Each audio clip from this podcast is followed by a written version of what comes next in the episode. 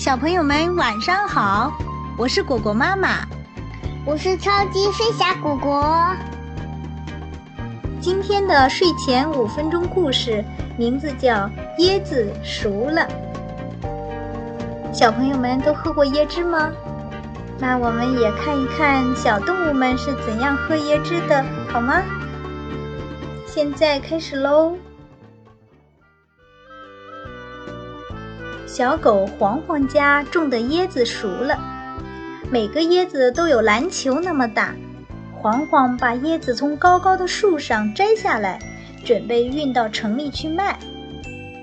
小动物们都来买椰子了，它们在椰子壳上钻个孔，插上吸管，就喝到了清凉可口的椰子汁。椰子汁喝完了，剩下的椰子壳能做些什么呢？小山羊动动脑筋，安上壶嘴，装上把柄。变成了一只漂亮的茶壶。小猴动动脑筋，做了一个头盔，戴在头上十分安全。小兔动动脑筋，做了一艘椰子船，漂在河上可好玩了。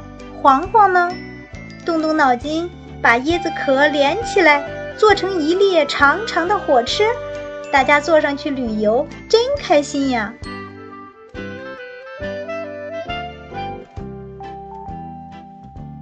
好了，小朋友们，今天的故事就讲到这里啦。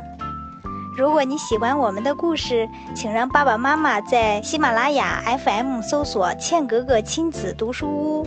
欢迎继续关注我和妈妈讲故事，更多精彩内容等着你哟！啦啦啦，我们下次再见喽。